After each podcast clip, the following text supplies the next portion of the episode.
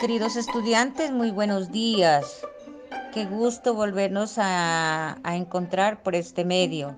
Me parece muy importante que a través de este medio nos podamos entender mejor y ustedes les va a llamar la atención mucho eh, las imágenes con la cual ustedes se les va a facilitar el aprendizaje en este momento que estamos en casa debido a la situación que tenemos de la pandemia.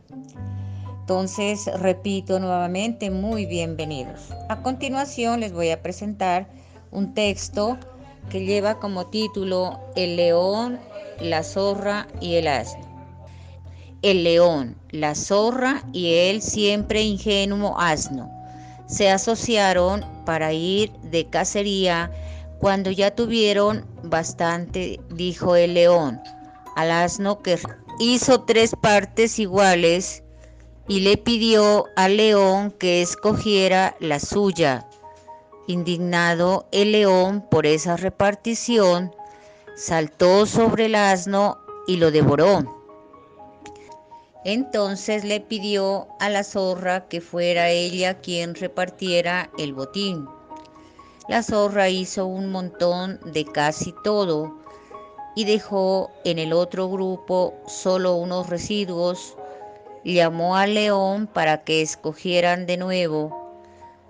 Al ver aquello, el león le preguntó que quién le había enseñado a repartir también, pues el asno, señor, el asno tenemos como enseñanza aprender del error ajeno. Queridos estudiantes, ustedes, ¿cómo entienden el texto que acabamos de leer?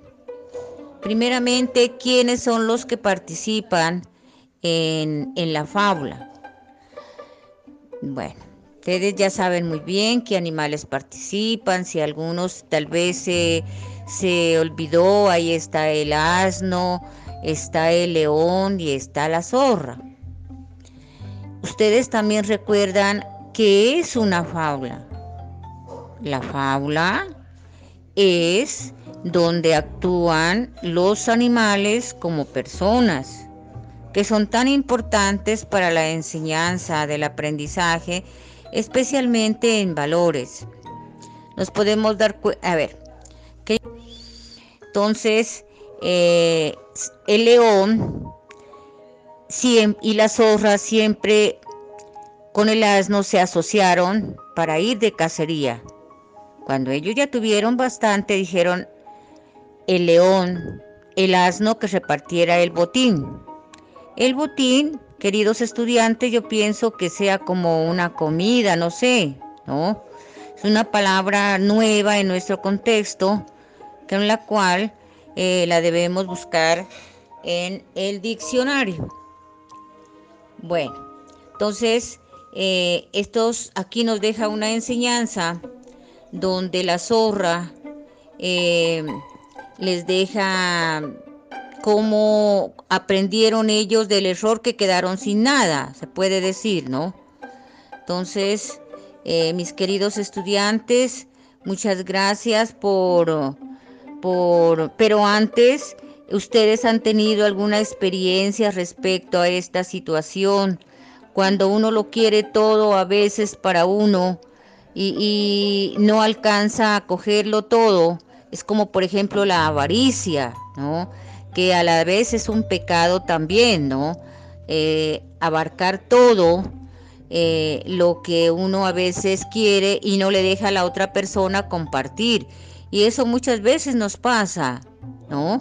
Entonces, eh, queridos estudiantes, espero eh, hayan, les haya gustado este tema, esta reflexión, que debemos muchas veces eh, contentarnos, se puede decir, con lo que tenemos y no codiciar lo que otra persona tiene o, ser muy avarientos, ¿sí? Dejar que otra persona también comparta de lo que nosotros tenemos.